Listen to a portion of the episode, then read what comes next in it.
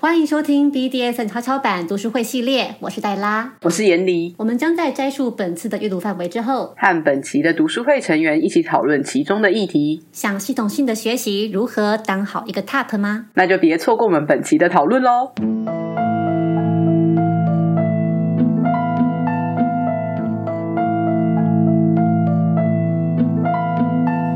哎，那你觉得说，这跟我们现实生活中的？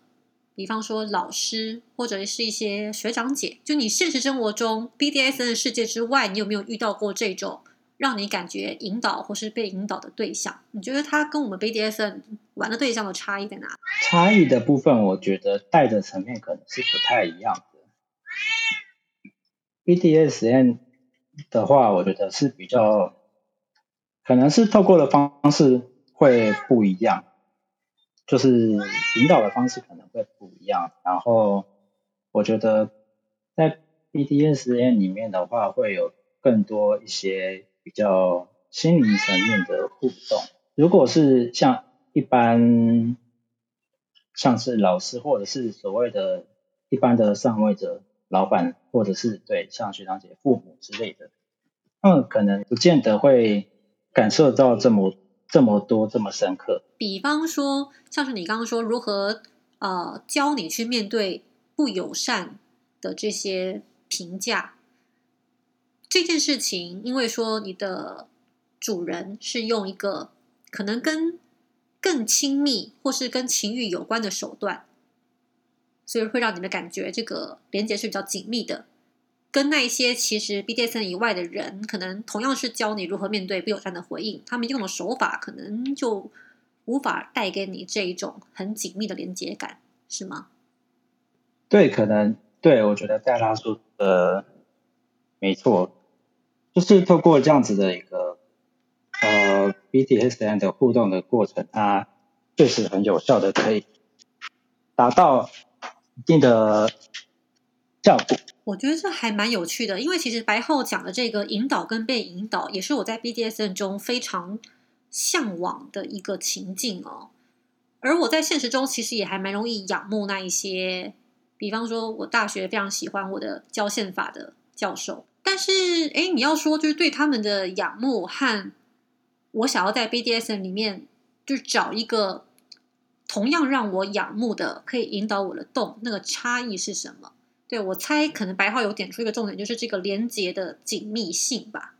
嗯，可能我并不仅仅是需要一个仰慕的对象，我还需要那个仰慕的对象跟我有一个很深入的交流，以及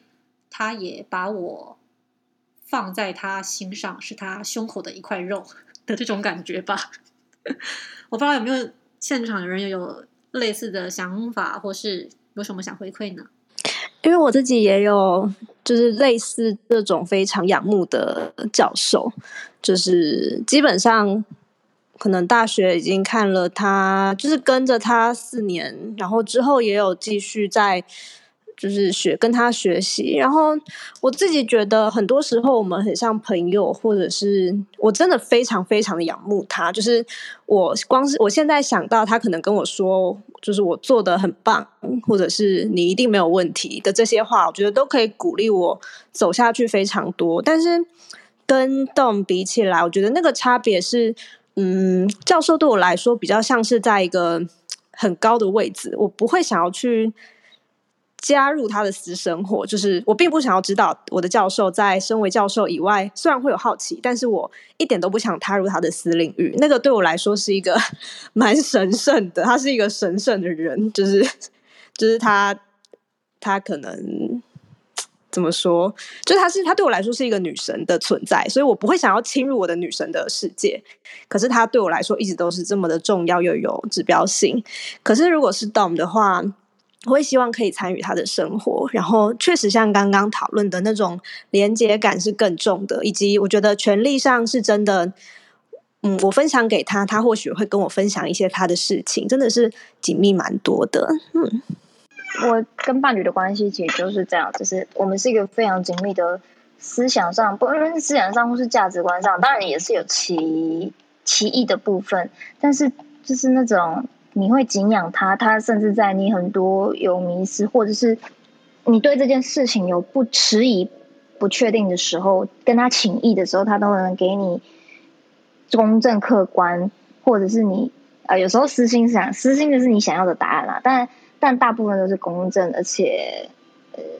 他就像我人生明灯那种感觉。哦，我因为我自己本来也是想要找这样子的关系，对，所以也是很高兴可以找到像这样子的伴侣。所以我现在为什么没有 BDSM 生活，多半也是来自于此啊。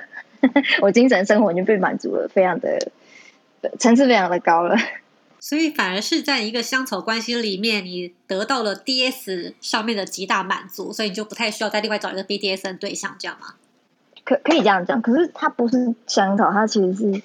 它其实是全内人，可是他的他的属性很偏向就是重口味的虐待跟 DS，它属性蛮两极的。平常是好好先生，可是他他也很喜欢那种真正是那种痛虐型的虐待。不过他不会对我。其实我刚刚是想到那个呃教授这件事情，然后刚那个白浩有分享那个就是一般生活中仰慕的人跟自己的 top 之间的差别。我觉得有一个很大的差别，可能是在性这件事情，就广义的性，然后还有秘密这件事。觉得我们会跟自己的 top 分享关于自己的性幻想啊，或是自己的秘密。但是通常来说，我们可能不会跟自己老师 或是教授分享自己的秘密。那我觉得人跟人分享秘密的时候，其实那个连接感就会就会比一般的那个。上位者还要深，可能这个会是一个蛮大的差别。如果哪一天性变得很很普通的话，它可能又会有 另外一个层次的不同了吧。可是我刚刚就想到，那就是呃带大家讲到教授这件事情，我就想到其实我在那个大概大一还是大二的时候，就有跟。一位教授就是出柜，我自己喜欢 BDSM 这件事，然后他他就就是深夜，然后跟我聊聊我的兴趣这样，然后他还说什么他还喝红酒啊，然后边边听我的故事，然后有生理反应的 一个教授，然后就我就就会觉得他那个时候就就就变得不像教授了，就就其实他那个时候如果他愿意当我主人，那个。那个那个界限就会就会不一样了，所以我觉得其实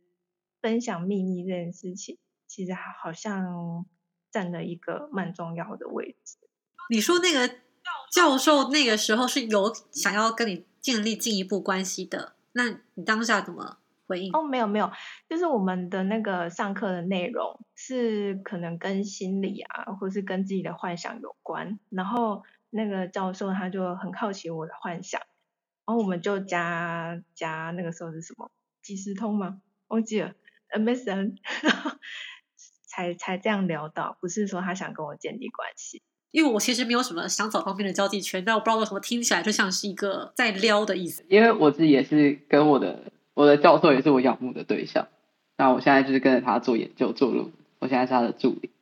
那他也知道我的圈内的身份，可是我们。有守守好这个界限，我们并没有彼此的去讨论这个部分。那我们在呃，尤其是讲到圈子的内容时候，他比较多都是倾听跟提问的。对，那我能够理解你那个，可能教授会有好奇心，他想追问的这个这这件事情，因为我的教授曾经也发生同样的情况，他讲说你现在问我绝对不会回答你，我不想跟你分享这个。那。如果你想听我说的话，我可以在你的课堂上，呃，我可以就是在你的就是教学那个课堂上，我可以去当你的讲师，那我可以帮同学上一堂课，然后你就可以听到呃我的公版回应这样。所以你是刻意的去切割你这个公司领域的状态，是不是？就是你不想跟这个教授建立太紧密的私交，其实你很崇拜他。呃，应该是说我，呃，我我自己会比较守好那个关系的界，因为很多时候。呃，一旦那个界限破了，就会很尴尬。对我我自己那时候是，我是这样跟我的教授在处理我们这个关系。哇，你们真的都蛮了不起的。我还是提醒一下在座各位啦，就是虽然说我知道，就是无论是嗯去调教教授，或是被教授调教，都是一个非常令人兴奋的想法。但是呢，如果说这个教授他跟你现实生活中是真的有指导你的权利的话，就是你还没毕业啊，你们如果建立任何形式的关系，都非常有可能让对方触犯这个权势性侵或是猥亵罪啊，所以他是有可能会犯罪的。如果说你真的跟你的教授两情相悦，还是要等到你们结束这个指导监督关系之后再开始，会比较安全一点。这样。嗨，我终于可以讲话，好开心哦！然后我要讲什？哦，我要讲一个肤浅的分享，就是嗯嗯，关于 TOP 方会得到的，就是 TOP 方的快乐从哪里来？那我自己在做 TOP 的时候，我觉得我蛮多时候很享受自己，嗯，感到。很 big 的那个部分，就我喜欢对方对我表现出，不管是崇拜啊，还是崇敬啊，或者是各种就是把我捧得高高的，然后称赞我的那个状态，对。然后，可是这个状态的话，会比较就是不不会喜欢对方是那种跟谁都是这样的话，我可能就会比较无感一点。然后他如果只有对特定几个对象，然后，会产生这样子的一个感受，或者是会做出这样子一种崇拜的行为。那这样子的情况下，会比较容易触动我。对。然后我自己做八成方的时候，其实是会希望 Top 在这个过程中是有满足到他的欲望。呃，因为如果说这件事情只是我想要。然后他只满足了我自己一个人的欲望的话，我会觉得没有那种被控制到的感觉，我还是会有那种好像是我在指使他做这件事情。嗯，那就我个人而言，会比较希望两个人都是享受的。那如果说对方其实并不享受这件事情，他只是因为嗯，我今天想要被打，或者我今天想要被绑，然后他来执行这样一个动作的话，那。虽然在身体上还是会感受到愉悦，因为毕竟我就是喜欢那些项目。可是，在心理上的话，就是会觉得差一点东西这样。然后，嗯，这本书的话，就是上次有开过读书会，然后我上次有参加过。嗯，里面是有讲到一句话，是说，就是玩，嗯，playing with power is like playing with fire 嘛，就是完全率就像玩火一样。然后就我自己，因为我在做 top 方的时候，我会有一种很自大的感受，就是，嗯，对我来讲，这是一个比较负向的特质，就我可能会觉得自己非常的了不起，然后或者是我会习惯性的去做一些我自己会觉得地位比较不平等的动作，可能会很容易的去摸别人的头，因为我身为 bottom 方的时候，我很讨厌别人摸我的头。如果他没有经过摸我头，会觉得很生气。可我自己做 top 方的话，我会非常习惯的去做这些刻板印象上会对八成方做的动作。呃，然后对我自己而言，我会觉得这件事情是危险的，因为我有的时候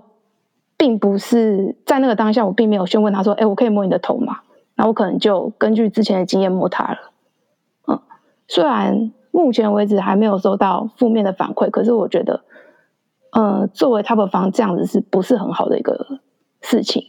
服务型的 S 是不是我的菜？要看我今天想要什么。如果我今天就是很想要急迫的需要被绑起来，还是被打打之类的，那这个对象我跟他互动上的感受，就是可能他也尊重我的意愿，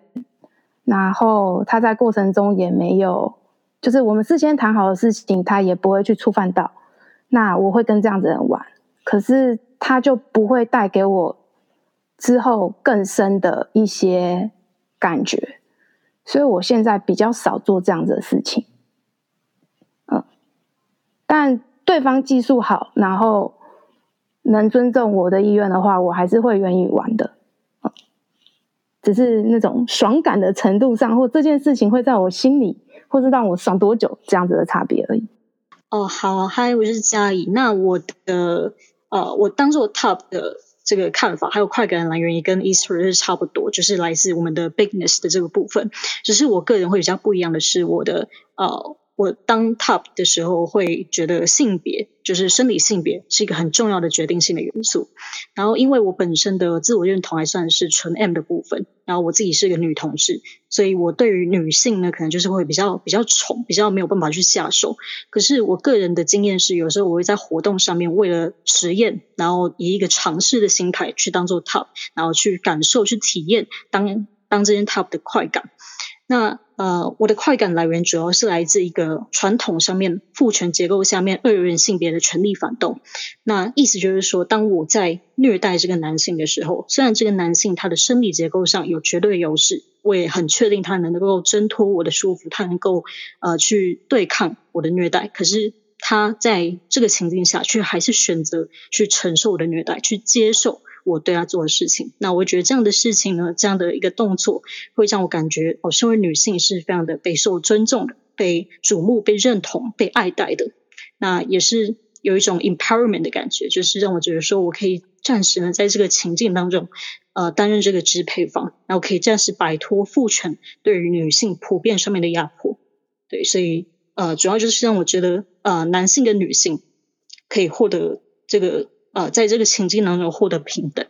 对，主要是这样子，非常有趣哦。反而是你担任 top 的快感来源是在于颠覆父权架构的那种快感吗？呃，是。哇，我感受到一点社会正义的味道，还蛮不错的。在在 BDS 里面实现我们的社会正义也挺好的。对，然后我必须强调，我不仇男。对你只是仇视父权架构，对吧？对对对，是仇父权，而不是仇男。非常好，非常好的这个就是澄清。好，Esther。嗯，我想要就是听嘉怡讲一讲之后，突然间想到一个，就是关于服务型的 S。嗯，如果是服务型的 S 跟我玩的话，我现在会觉得说，如果对方确实的认知到他在服务我的欲望，那这样子好像在某种程度上，我心里会觉得蛮爽的。对，可是有有一个，我以前。刚开始时间，我十八岁的时候开始实践，然后那时候的状况比较多是，我找的都是服务系的 S，可是，在那个角在那个 session，呃，在那场实践当中，我会希望我自己是处在一个被掌控的位置，所以，嗯，我不会让对方，就是我不会希望对方觉得他在服务我，那我会比较希望对方也觉得他拥有了掌控权，然后我也享受这个掌控权。那这样子的一个情境的话，是我当时比较喜欢，可是我现在比较少这样做，因为我觉得好像有点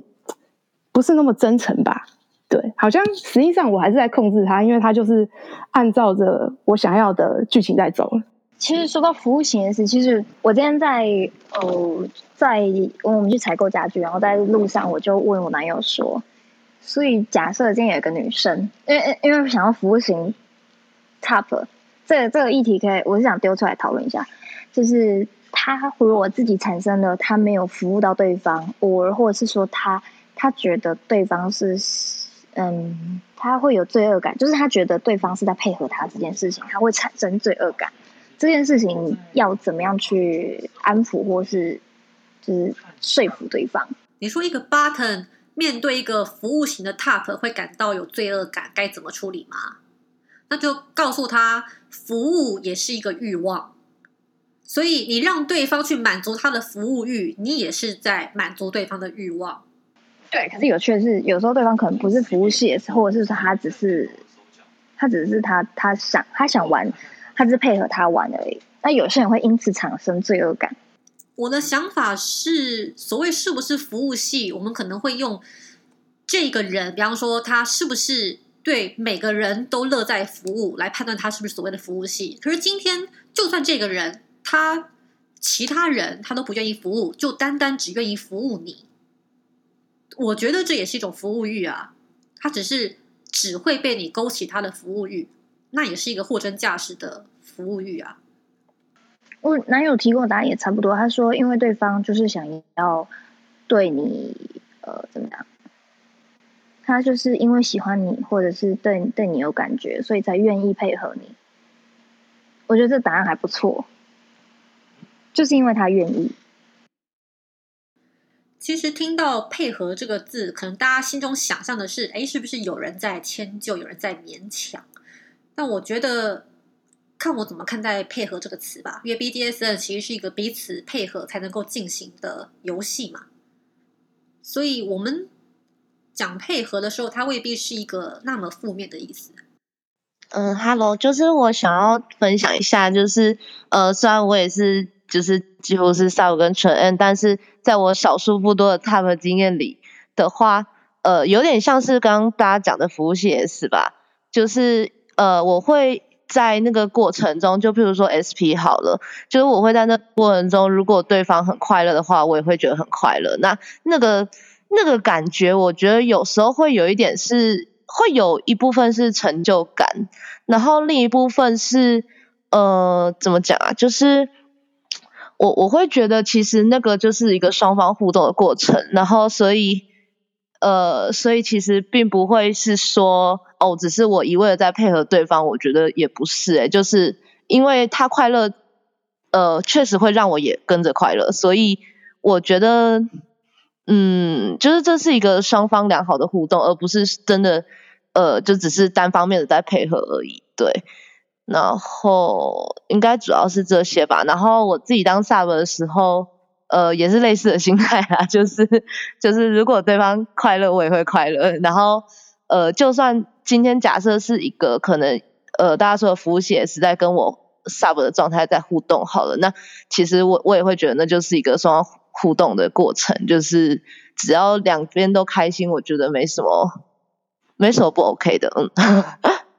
对，我觉得蛮好的哦。其实无论是 Top 还是 Button，书里面其实开宗就有提到嘛，呃，同理心就是这个我们共情的能力，因为对方的快乐而快乐，因为对方的兴奋而兴奋，就其实本来就是无论 Top 还是 Button 去获得愉快很大的一个因素之一哟。那么书里面接下来就有提到说，诶，那 Top 跟 Button 该如何进行互动呢？他说，应该是两者是互相依靠。然后彼此携手去走到一个更远的地方，所以回应我们刚刚提到的，在一个健全的 BDSN 实践里面，并没有谁去配合谁，谁去满足谁，没有，我们彼此是互相配合、互相满足，然后互相一起拓宽彼此的世界，然后去看到更丰富的啊彼此的可能性的。那我们在实践的时候，要来玩谁的幻想呢？就是所谓的 fantasy。首先，他先讲啊，并不是说所有的实践情境都是根据幻想而来的。有些时候，我们可能只是诶有一个画面、一个感觉、一个情绪，或是想要玩一个特定的活动，像是神符啦、鞭打啦，或是钢交啊，不见得它有一个那么具体明确的 fantasy。那么，至于说哦，我们如果说有这个幻想的话，那我们要来玩谁的幻想？其实一句话。就彼此达到共识就好了。所以接下来就是好，我们要达到共识，前提是我们要先说出自己的幻想，对吧？可是呢，有一些 button 他其实会很害怕说出自己的幻想，因为他会很害怕，当他说出来的时候会被 top 认为说：“哎，你是不是在指使我该怎么做？你在下一个指导棋吗？”好，可是呢，其实哎，button 要知道说。说出幻想是相当必要的，因为 TOP 会需要你来提供充分的资讯，它才能够来打造出一个有效的情境。什么叫有效？就是让彼此都可以乐在其中，彼此都感到兴奋的情境。而一个好的 TOP 其实也应该要去支持 Button 来说出他的幻想，甚至如果说你们喜欢的话，也可以把这个过程当做是一个羞耻 play 在玩啊。而有一些 top 其实也应该要学着去好好的说出自己的幻想。有些人可能会觉得，呃，说出幻想其实是会让你感觉到有一点在暴露自己的脆弱的那种感觉。可是其实呢，所谓要经营一个好的情境，它需要透过协商。协商就是双方都要说出来，才能够去打造一个啊，建立在。满足彼此的身心，而且也不侵犯彼此界限基础之上的这个实践，有一些 top 可能会因为在这个实践里面去满足了 button 的幻想，而有一种我现在是不是在服务对方啊好的那种感觉，然后觉得自己好像失去了权威，甚至感觉被冒犯。可是呢，如果说你是这种 top，如果你是一个认为 button 就应该要全心全意的取悦你，而没有别的欲望，或是没有自己的想法的话，其实呃，就是不恰当的。反之亦然啊。如果说你是那种 button 是认为 top 就应该要服务你、满足你的话，可能也不太恰当。还是那句话。无论你是 top 还是 button 啊，在玩的过程里面，比较健全的就是我们来这里就是互相满足、互相愉悦的。接下来，好，他就是进一步的去提到，好，我们要玩我们的幻想了，那么我们要怎么安全的玩呢？他提到两个重点，叫做象征和结构，什么意思？他认为我们的这个实践情境通常是带有着现实的象征的元素，比方说，我们可能玩一个绑架的情境，在现实里面，这个绑架情境会带来那些惊恐，或是被迫害，或是危险的那种感觉，而这个东西因为在情境里面会被我们转化为是兴奋点，所以我们在玩的这个情境，它其实是有一个现实的象征元素的，比方说像绑架，而所谓的结构。则是去区别这个情境和现实的防火墙，也就是说，当我们在玩 BDS BDSN 的时候呢，我们要能够明确的认识到，我们现在是在玩这个情境，而并不是我们是真的在现实里面享受这个事情的人。我们喜欢玩绑架情境，不代表我们是一个会在现实中去绑架别人的绑架犯。我们享受强暴情境，不代表我们在现实中想要被强暴。我们要去去区别这个情境和现实的这个差异。那要怎么去做这个区别？我们要怎么去打造这个防火墙？他有提到几种做法，比如说我们去依靠一个特定的角色服装啦，或是透过特殊的称谓去打造特定的环境、时间或是身体的反应。比方说像是高潮，比方说我们今天就是穿上角色服的时候。我们是在玩，脱下来，我们就是回到现实了。或是当你叫我一个特殊的称呼，你叫我主人的时候，哦，我就是可以对你为所欲为，可以下指令。可是当你叫我的名字，我们就回到现实生活中，我们就是平等的相处。或者是当我们进到一个调教房里面，我们就立刻进入这个角色，我们出来，我们就回到日常。或者我们定一个时间，这段时间里面我是你的奴隶，哦，这个时间结束。我们有起身为友，或者是在我们的身体高潮之前，我们在玩；高潮之后，哎，我们就回到现实。这就是所谓的我们讲情境跟现实的切割啊，让我们可以在情境里面去放肆的做一个我们想做的人，而不会侵害到现实中我们自己的道德认同。所以接下来的问题就是：好。那么你在实践的时候，你通常会如何去建构你们的情境？你怎么开始？怎么结束？那你又怎么去切割你的情境和你的现实呢？有没有人想要分享？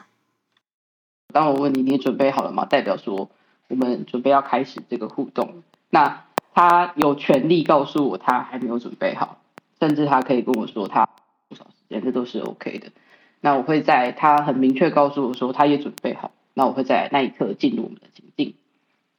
至于怎么结束，我的结束通常都是因为我自己会，我自己喜欢 spanking。那我主要的实践的过程中也都是以 spanking 为主，所以我会去他现在的生理跟心心理的状态，是不是适合再继续下去，或者是如果我发现他的屁股不行了，假设他的要求是我不要出血，但他的屁股已经很明显要出血，那我就会很明确告诉他讲说。呃，我觉得差不多了。是我发现你的屁股已经开始呈现要出血的状态，那我们可能要准备结束。那我通常会在我结束之前告诉他说，我们会再有几下。通常我自己啦都是以十下为单位，所以如果我觉得我判断说他还可以接受三个单位，那就是三十下，或者这样就是最后三十下。那我一定很明确告诉他讲说，打完这边我们就会结束。在结束之后，我就会开始对他做 aftercare，这是我在情境的开始跟结束的时候会做很明显的区分。那 after 过 after care 过后，我通常就不太会再重新，除非我们就是有在讨论过，觉得适合。但这之间我自己会需要有一段大概半小时到一个小时的休息时间，我会需要有一个空间让我的心呃心灵的状态会呃 S 的状态，我才有办法再进行下一场。对，那所以我的开始跟结束是很明显的，因为我进入 S 的状态的时候，就会跟我平常的我会完全不一样。好，那个我想分享一下关于我是如何在切割情境的部分。那会分成两个部分，第一个就是我在面对我自己的，不论是我这边没有时间序哦，就是不论是针对我的主人或者是针对我的宠物，呃，我自己在关系里面很喜欢用一个象征物代表说这一段关系。那这个象征物的话，它会是一个有意义的、有意义的项圈。那就是在情境开始的时候呢，通常就是会我会请对方帮我戴上项圈，或者是我帮对方戴上项圈，它就是象征一个我们实践或者是互动的一个呃启程的开始。那这段互呃互动的过程呢，它会结束在一个很完整的 after care 之后。对，就是在我们实践完结束之后呢，他会用一个温暖的，可能是一个温暖的拥抱，或者是温暖的呵护。然后在 after care 的过程中呢，也会就是分享一下我们今天在实践的过程中有没有哪些美好的地方，或者是觉得可以在更更提升的部分。另外一个部分呢是就是。如果没有项圈的时候的话，那它会是一个，可能就会变成是一个用的时间，可能比如说呃三个小时或者是四个小时、半天之类的，用时间当做一个定义的单位。那一样在呃开始过程的话，开始的在开始之前会，我会让对方进入一个可以放松、放松，然后可以开始去。承接彼此欲望的一个状态，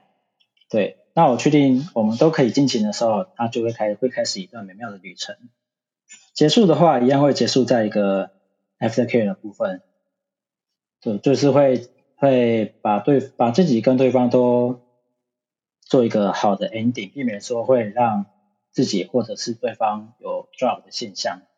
我刚刚听到就是白号。是用项圈或者是时间来作为它的情境的一个切割。那我蛮好奇的是，刚说在 after care 的时候都是一个美好的样子，那没有什么时候是就是特别，哎，你特别有印象，或者是它是一个不美好的做结尾？呃，所谓的不美好是说它后事后会造成一些，嗯。延续性的 drop 嘛，就是结束之后后面还有还有续集之类的。对对对，我的印象中没有。那个我我想补充一下，刚刚眼里有讲到一个就是休息的部分，因为其实一开始我不是很明白说为什么之前主人会说实践完之后需要一段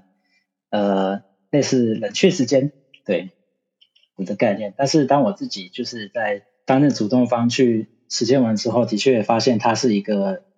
我认为是一个必要的流程，就是针对自己去沉淀一下自己的心灵，在经历过刚刚的那些高张力的互动过程之后，呃，沉浸身心对于一个 TOP 来说，或许是一个必要的流程。那我就想到说，你在休息过后啊，你是怎么再重新开始这样子的互动，或者是？你又是你们是怎么进入重新进入那个情境的？呃，从一次实践到下一次实践，通常是会间隔好一段时间，它不会不太会是连续性的。就是我会让自己先很放松，就等于是我自己的一个小空间然后开了一个结界，没有人可以进来，没有什么东西可以，没有什么阿杂的东西可以干扰我。对，就是把自己的状态呃 cool down，让自己内心平静，对，然后也不要去，也不会去去太去思考说刚刚呃高张力的互动，那都是等休息完之后，然后再去慢慢去回味的。所以听起来，白浩刚刚所谓的休息时间，指的是在实践之后，你们并不会立刻去讨论刚刚实践过程中有没有发生什么呃彼此喜欢或不喜欢的部分，先不去做这个讨论，而是先让彼此心里面完全净空、休整之后，然后再看要讨论或是重启其他实践，是这个意思吗？我认为同 Data 刚刚的说明，就是有可能，因为有可能在 After Care 完之后，彼此都还需要一段时间去，呃，让自己恢复到一个比较稳定的状态。因为有的时候情绪不会那么快的说就可以马上的平复下来。像我自己之前在实践的时候，因为我会有时候会写一些心得文，那我通常也是就是说，会可能沉浸让自己沉淀一个晚上，然后隔天再来去回想说前一天发生的那些过程，然后把它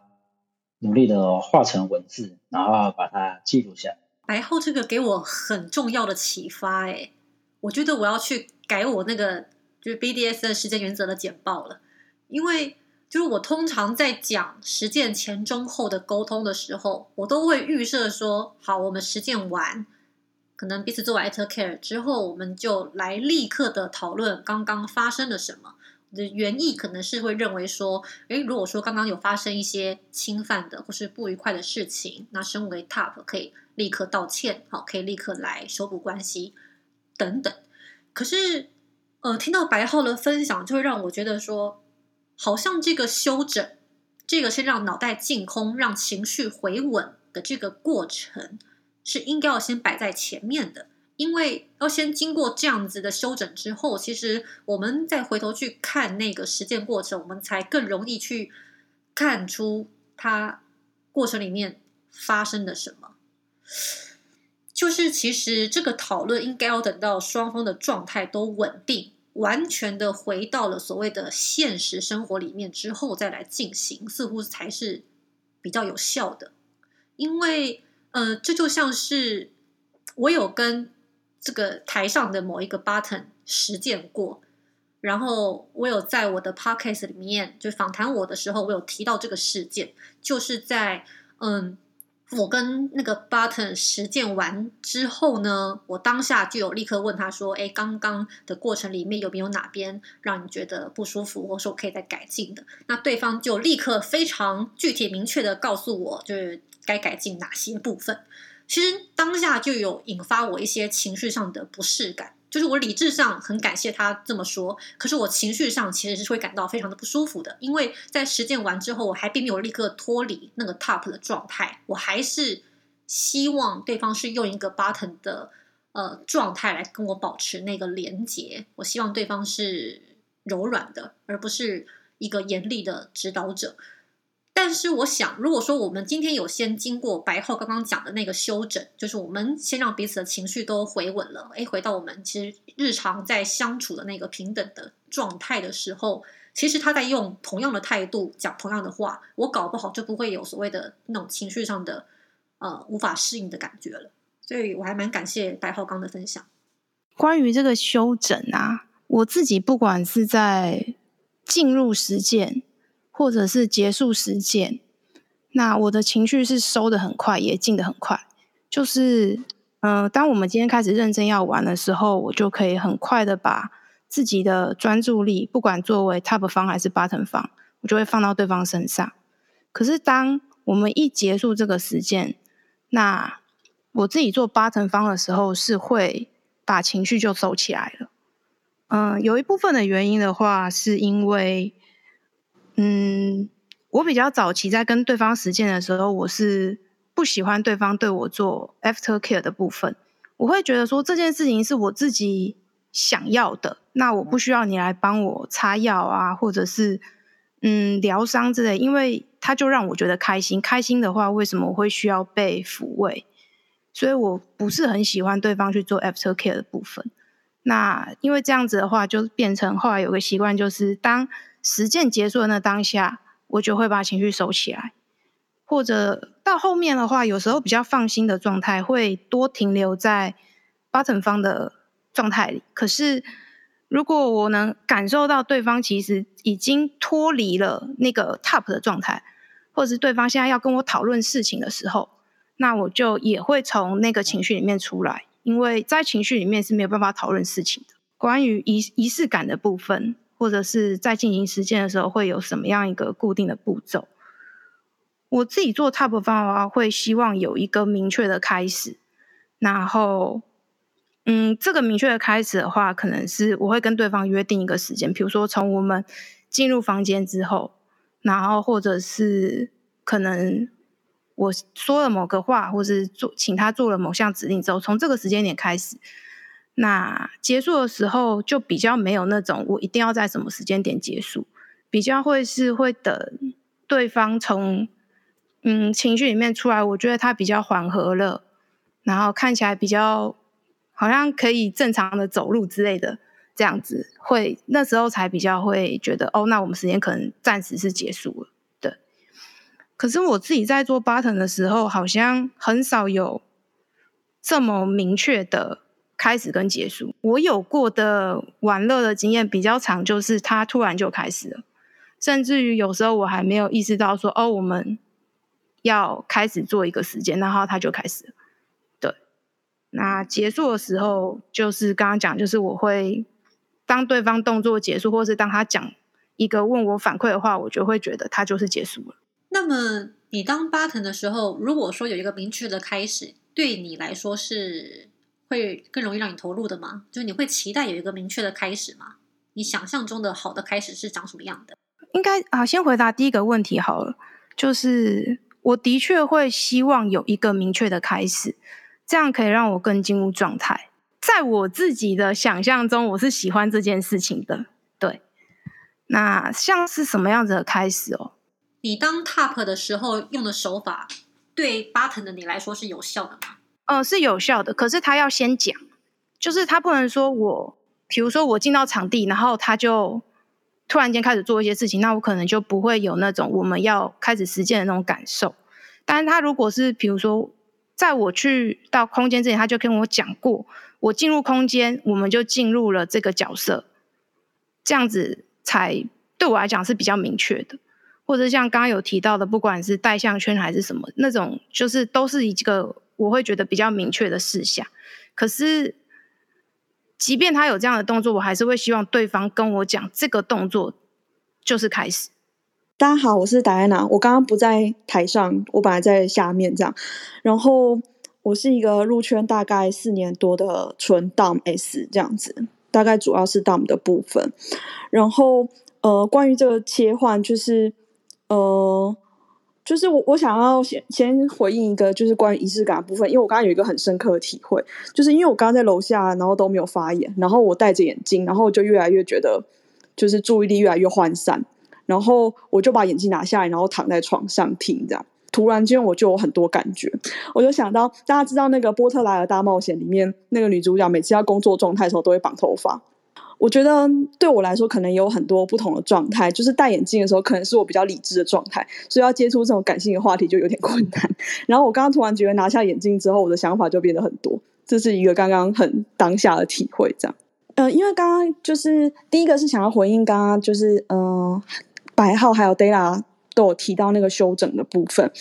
就是因为我本我本身是主要是玩省服比较多，然后其实，在绑人的过程中，我有一件非常非常喜欢做的事情，就是呃，我喜欢让对方可以躺下，不管是绑着或者是松绑的时候，然后尤其是松绑的状态，就是不管有没有吊起来，我都希望最后结束的时候对方是躺着的，然后我非常喜欢跟对方一起躺在那里。然后我会跟对方一起躺在那一段时间，那对方可能会从神醉里面就是慢慢的恢复。这样，我觉得我好像也喜欢那一种，我也从那个就是很沉迷的状态慢慢恢复的感觉。然后，嗯，我会等到我们两个都有默契，我们两个都恢复了以后，我才会开口跟对方说，我们也许那是实践那一个小时里面的第一句话，问他说你觉得还好吗？这样，然后我也蛮同意，就是。这个恢复的过程对彼此来说都很重要的。就是如果刚结束，然后立刻要开始切换成那个嗯一般现实生活中用的脑袋，的确是会会蛮卡的这样子。非常感谢戴安娜这个分享，我脑中就出现那个两个人一起躺在那边，然后感觉时间静静流逝，然后身体慢慢的还残留刚刚的韵味，慢慢的消散的那种感觉，哇，觉得很浪漫。可能现在夜深了，我现在变得浪漫。对，就我真的是很喜欢这样子，就是呃，就算是对方可能半吊或是吊上去的时候，我也喜欢躺着，然后看着对方，这样就是对我来说是很舒服的。然后我想要分享，就是刚刚我拿掉眼镜之后，终于有的灵感。好奇我们会怎么讨论这个议题吗？下周三晚上九点，请继续收听我们的读书会系列。如果有任何感想或建议，也欢迎留言告诉我们哦。拜拜。